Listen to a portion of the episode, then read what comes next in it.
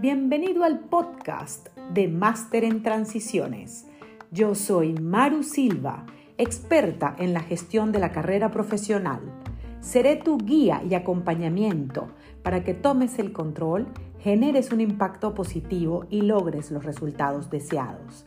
Si trabajas y tienes interés en crecer, este espacio es para ti. Te compartiré tips, recomendaciones y estrategias probadas para que aproveches cada oportunidad y seas todo un caso de éxito.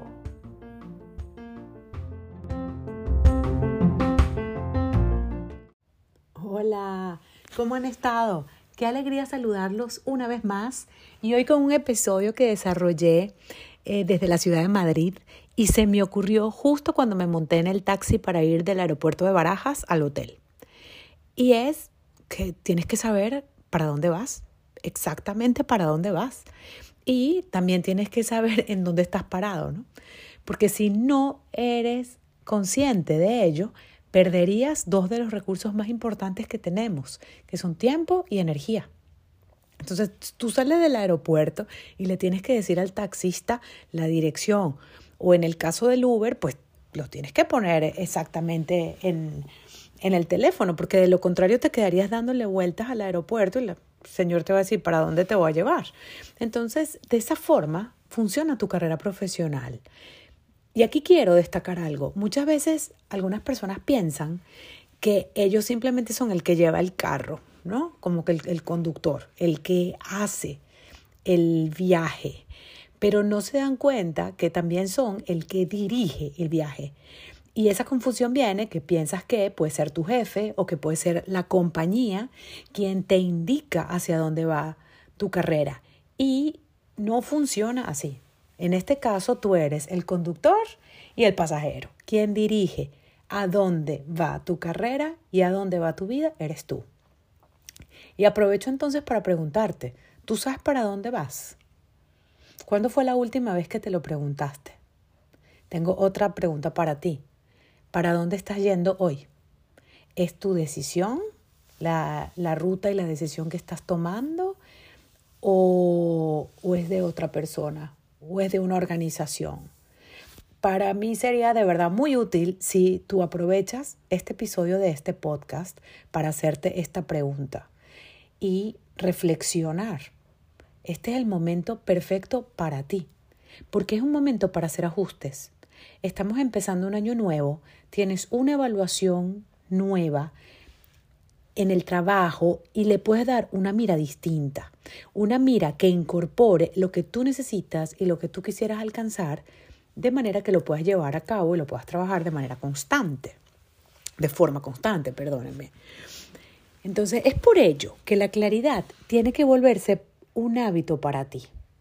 Tienes que estar segurísimo para dónde quieres ir, para que cada acción de hoy conecte con los resultados que tendrás mañana y te lleven hacia allá. Solamente de ti depende que llegues allá, pero tienes que dirigir los esfuerzos hacia esa mira.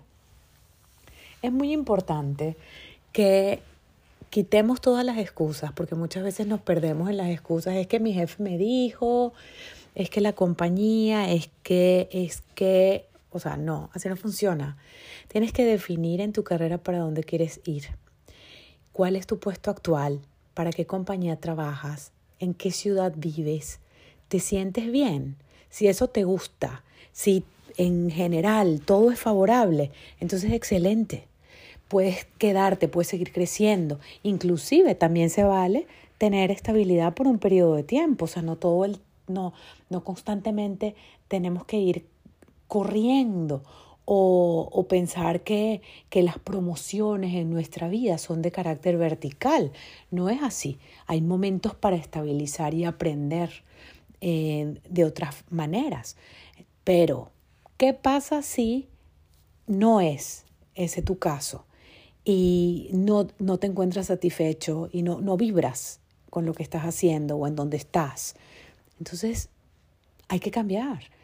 Eso solamente lo sabes tú. Y responder esa pregunta conseguir esa definición dentro de ti mismo es claridad. Te voy a poner un ejemplo. Claridad es saber si hoy eres analista de finanzas y mañana te gustaría ser el CFO de una organización. O puede ser, si hoy vivo en México, pero me gustaría vivir en los Estados Unidos. Por ejemplo, yo en mi caso desde pequeña me, fascinaba viajar y conocer otras culturas. Entonces cuando empecé mi carrera era como analista de personal, o sea, nada que ver con, un, con una oportunidad o una posición que implicara viajes internacionales, o sea, para nada.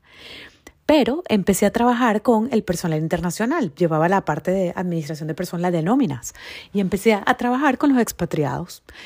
Y me di cuenta que las diferencias de pensamiento, las diferencias culturales, todo lo que suponía para una persona mover una familia, a veces de un continente al otro, eso me encantaba. Y, me gustaba tratar de hacerle la vida de esas personas mucho más agradable. Entonces yo tenía en esa fecha 30 días de vacaciones y me la pasaba constantemente planeando para dónde iba. O sea, al final yo tenía el mindset de que yo quería viajar, de que yo quería conocer otras personas. Y empecé a conversar con algunos gerentes y algunos directores que siempre estaban viajando, que siempre estaban conociendo lugares nuevos. Y hablaba con ellos, me inspiraron muchísimo. Y, empecé a ver dentro de mi, de mi compañía y dentro de, mi área si había personas que viajaban. Y me di cuenta que sí, y empecé a buscar, ok, ¿quiénes son los que toman decisiones? ¿Cuáles son el tipo de proyecto? Me di cuenta que en mi área no había, pero empecé a investigar quiénes son las personas que, que yo podría empezar a conocer y hacer algún trabajo con ellos. Y así empecé. Busqué las personas eh, de, yo estaba en administración de personal, me movía para compensaciones, que era lo que más me gustaba, y me di cuenta que los de compensaciones salían muy poquito pero que los de talento tenían mayores oportunidades. Y están, me movía a compensaciones y posteriormente empecé a pedir proyectos de talento. Claro, hay un tema allí importante. Las oportunidades se te dan cuando tú estás preparado. Me acuerdo que mi primer proyecto fue, me mandaron a Brasil porque la titular del proyecto se enfermó, tuvo una circunstancia y no pudo atender a la reunión y ya se había comprometido el país, la operadora que iba a mandar a alguien y dijeron, ok, María Eugenia habla inglés, que la sustituya. A los cuatro o cinco días yo estaba montando un avión en, yéndome a Río de Janeiro a mi primer proyecto. Aterrada, porque no tenía ni idea, era un área que no conocía, pero había logrado a nivel personal algo que yo quería. Y así empecé a moverme. ¿Cuáles son las próximas? ¿Cuáles son los otros proyectos? Aprendí muchísimo de esa experiencia. La segunda fue Sudáfrica. Me fui a Johannesburgo. Entonces, me, me, fui dando cuenta de que yo vibraba en cada vez que hacía eh, esos proyectos a nivel internacional, que conocía gente en otras eh, latitudes, que su forma de pensar sobre los proyectos eran diferentes. Eso me encantó, me encantó y por allí empecé a buscar cómo encontrar una alineación entre los viajes, mi carrera, después cuando iba a esos viajes empezaba, tomaba tours para luego en mis vacaciones poder irme a esos lugares y conocer ya a título personal las cosas que yo quería, porque obviamente en los viajes de trabajo pues es diferente, vas a trabajar. Entonces, así fue. Y también les puedo contar otra, otra cosa. Inicié una vez un posgrado en porque todos mis jefes y mis amigas me decían, no, ya el pregrado es, es una condición mínima, tienes que tener un posgrado, tienes que tener el MBA, porque si no, no te van a considerar para muchísimos puestos. Y lo empecé. Y ya cuando iba más, más allá de la mitad, dije, pero ¿qué estoy haciendo yo aquí? Esto no es lo que yo quiero. O sea, no me gustan las materias, no me gusta lo que estoy haciendo. Si es por estudiar, pues prefiero estudiar otra carrera. Quiero estudiar filosofía, que me encanta. O quiero ponerme a estudiar diferentes idiomas. O qué otra cosa puedo estudiar. Pero ¿por qué tengo que hacer lo que todo el mundo me dice? Y allí fue cuando me di cuenta que nunca podía dejar de cuestionarme si lo que tenía que hacer era lo que debía hacer porque socialmente o porque todo el mundo me mandaba hacerlo y entonces era lo correcto o si yo debía hacer algo que iba mucho más alineado conmigo y que me daba un mayor nivel de satisfacción. Y para mí eso es claridad. Y eso lo tenemos todos, está al, alcance de todos nosotros. Solamente hay que saber accesarla. No está afuera, está adentro de ti. Y esa claridad se obtiene identificando quién eres y qué quieres, qué te gusta. Y aprovechas de ver qué piensas sobre mañana y cómo lo puedes hacer conectando con todas esas cosas que haces hoy. ¿Cuál es la intención que quieres lograr? La claridad se va generando a medida que vas intentando vas estudiando, te vas preparando y vas viendo por dónde sí, por dónde no. Buscando, vas encontrando qué es lo que te da satisfacción, vas creando tu realidad y vas probando. Y eso si te da vida, si te da energía, si vibras, definitivamente es por allí. Y si no, pues ya aprendiste que por allí no es, pero vas girando, sutilmente. La mira sigue en donde está, pero le vas haciendo pequeños ajustes. ¿Ok? ¿Cómo se logra eso? Lo primero que necesitas es desconectarte del deber ser. Y que quiero ser muy cuidadosa. Yo no estoy diciendo que es desconectarse de la responsabilidad o de los compromisos adquiridos. Para nada. Ellos siempre van a estar allí y muchas veces ellos son nuestro porqué. ¿Ok? Lo que estoy diciendo es hay que conectarse con lo que a ti te hace sentir mejor y eso te va a permitir dar un mejor resultado. Cuando digo desconectarse del deber ser es lo que tengo que hacer a pesar, no, no, no, no, no, no. Es algo que está dentro de ti. Yo creo que no hay que explicarlo mucho. Ustedes lo entienden. Tú lo entiendes claramente. Entonces es aquello en donde tú puedes brillar, en donde logras y logras con más confianza y cuando tienes confianza sigues adelante y vas logrando más y empiezas a proyectar esa actitud ganadora.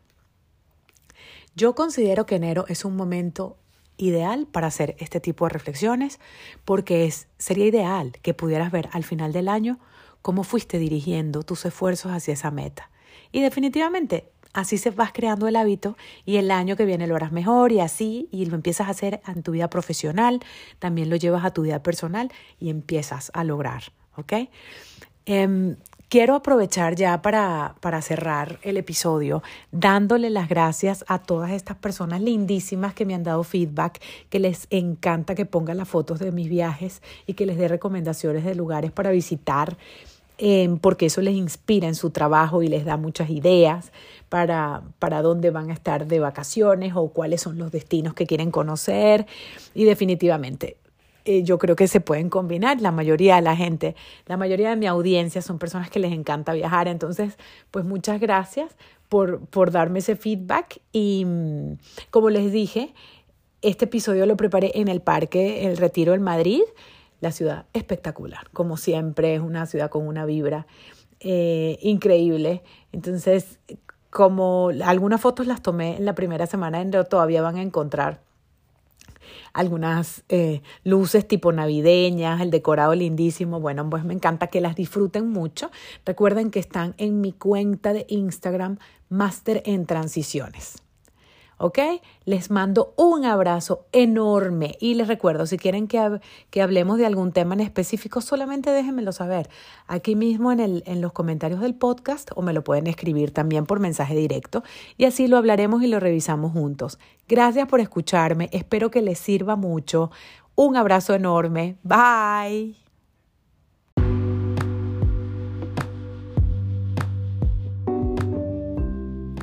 Tu carrera es mucho más fácil de lo que piensas.